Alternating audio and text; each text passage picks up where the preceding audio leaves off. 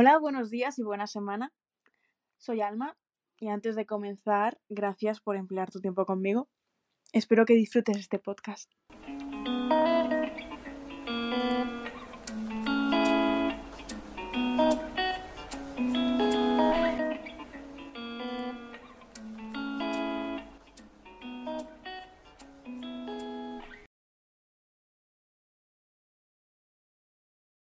Me gustaría comenzar este proyecto hablando de un tema por el cual me he visto afectado durante la mayoría de mi vida y del que me gustaría quejarme por si alguien le puede ayudar, ya que es algo que me hubiera gustado escuchar sobre todo en mi adolescencia cuando todos nos formamos como personas y nos reafirmamos en quién somos. Y es que hay que quejarse. Sí, hay que quejarse. Es algo que parece obvio, ¿no? Si algo no nos gusta, lo decimos. Pero no es tan obvio como parece. Muchas veces algo nos frena puedes llamarlo miedos, lo llamaremos miedos. Esos miedos nos acaban frenando. A veces es la posibilidad de molestar a esa persona, el miedo a que haya un conflicto mayor y acabemos peleando. Quizás temor a que la otra persona vuelque el asunto hacia nosotros y acabemos nosotros sintiendo que somos los malos, sintiendo eh, la culpa de algo. Pueden ser estos u otros mil miedos o preocupaciones, pero el tema es que muchas veces nos resignamos a un no es para tanto o aún ya se dará cuenta. Y claro, esto resta importancia si tal vez se trata de que tienes una queja de una persona que vas a ver una vez en tu vida. Pero, ¿qué pasa cuando esta queja es sobre alguien que te afecta directamente? Es sobre alguien que ves a diario, sobre tu madre, tu hermano, tu mejor amigo, tu pareja.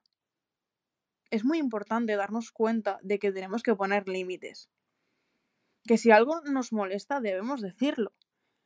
Esto es algo que a mí personalmente me ha costado aprender, ya que yo siempre he sido del tipo, nah, me callo y aprendo yo a que no me afecte. Pero eso el 90% de las veces no funciona. Recuerdo cuando en primaria se metían conmigo y yo me reía para hacer como que no me afectaba. Y esto lo convertía en un juego, también recuerdo en mis relaciones románticas pasadas cuando no me quejaba de nada por evitar un posible conflicto o crisis. Me pongo a pensar, y al menos en mi caso, esto nace de un estilo de apego inseguro. Tenía, y por suerte hablo en pasado, miedo al abandono. Y es que me gustaba estar sola, pero a su vez le tenía miedo. Por ende, mi vida se basaba en un siguana constante. Básicamente dar la razón todo el rato, aunque por dentro yo supiera que esa razón no existía. Todo para evitar un conflicto. Pero esto, en la adolescencia, cuando te estás formando como persona, mermó mucho mi manera de verme a mí misma. Mi voz interna se vio anulada. Y por ende mi autoestima no creció de la mejor manera. Es por eso que a día de hoy puedo decir que es muy importante que nos quejemos o que pongamos límites. Esto no es malo, Decir lo que nos molesta al principio cuesta, pero cuando lo haces te quita un peso de encima y te ayuda a reafirmar quién eres, te sube un poquito la seguridad en ti. Es muy duro cuando anulamos quiénes somos, porque al final, si nos callamos, lo que estamos consiguiendo es eso, anularnos a nosotros mismos, anular nuestra voz, nuestro criterio, anular lo que queremos eh, llegar a conseguir o ser. No estamos transmitiendo esa seguridad en nosotros mismos. Y además, eso lo ve la gente. Se nota cuando no eres una persona segura de ti misma. Y de eso la gente se aprovecha. La gente se va a aprovechar negativamente de ti si no sabes decir que no. Y puede sonar atópico, pero si eres mujer y te callas las cosas, la gente se va a aprovechar de ti el doble. Las mujeres siempre hemos estado delegadas a un espacio de sumisión donde no podíamos decir que no. Y no podíamos hacer lo que nos diera la gana. Por suerte, a día de hoy este comportamiento va cambiando pero muy poco a poco, ya que somos las propias mujeres las que estamos haciendo por cambiar esto. Y es por esto que te voy a ser sincera, si eres mujer y te quejas, vas a encontrar mucha gente que te llame borde o incluso feminazi, este término que está tan de moda últimamente. Pero te tienes que hacer oír, tienes que pisar fuerte, no dejar que nadie te pise y luchar por tus sueños.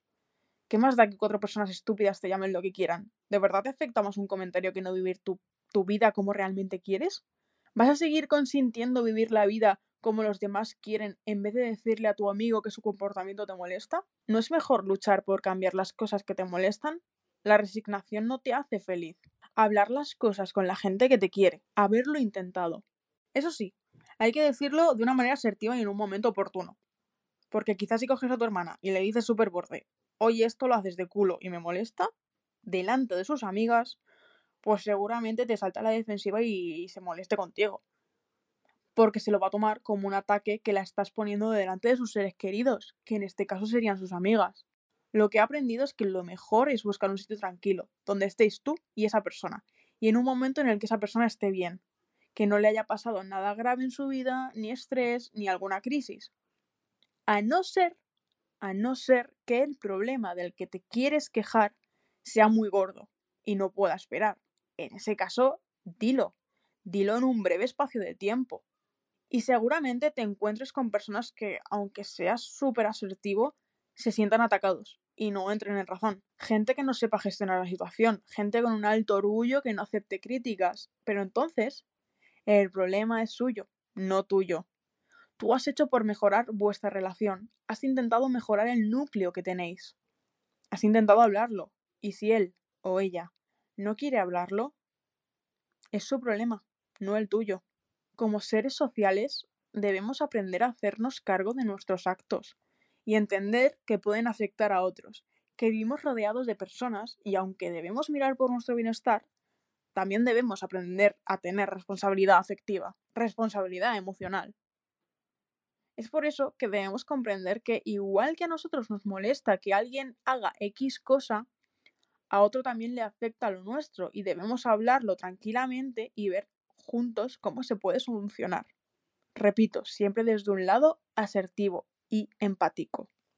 Quizá haya veces que se nos quejen de algunas cosas absurdas que realmente no afectan a esa persona, como nuestro peinado, nuestros gustos musicales o nuestra orientación sexual. ¿Realmente eso te afecta en tu vida?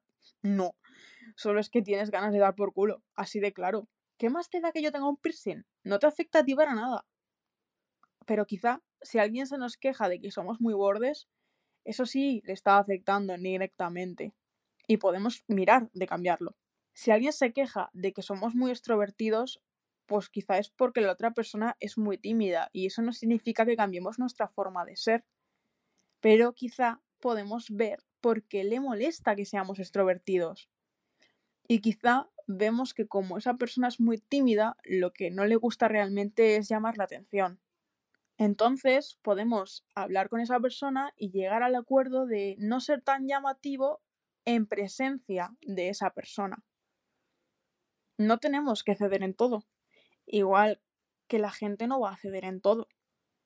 Todos tenemos nuestros límites y nunca tenemos que perder quién somos o nuestra esencia. Que se te grabe eso en la cabeza. Nunca tenemos que perder quién somos o nuestra esencia. Pero, hablando se entiende la gente, y en una relación, tanto de amistad, familiar o romántica, ambas partes tienen que ceder en algunos aspectos. Por eso, y aunque nadie me ha preguntado, mi consejo de esta semana para ti y para mi yo del pasado es que te quejes. Pon límites, no toleres cosas que te hagan sentir mal y no te sientas culpable por quejarte mil veces si es lo que necesitas.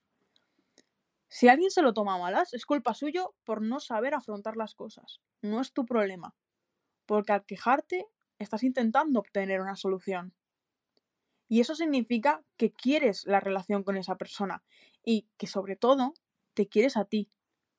Y eso es lo más importante, quererte a ti, Tú vas a estar contigo toda la vida. La gente de tu alrededor va y viene. Pero si te reafirmas en quién eres y en lo que quieres y no dejas que la gente se aproveche de ti, la vida te va a ir mucho mejor.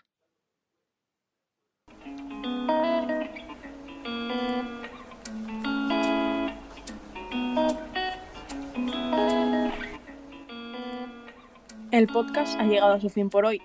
Recuerda que puedes contactarme por Instagram para comentarme cualquier cosa que quieras, tu feedback, preguntas, sugerencias o incluso alguna anécdota.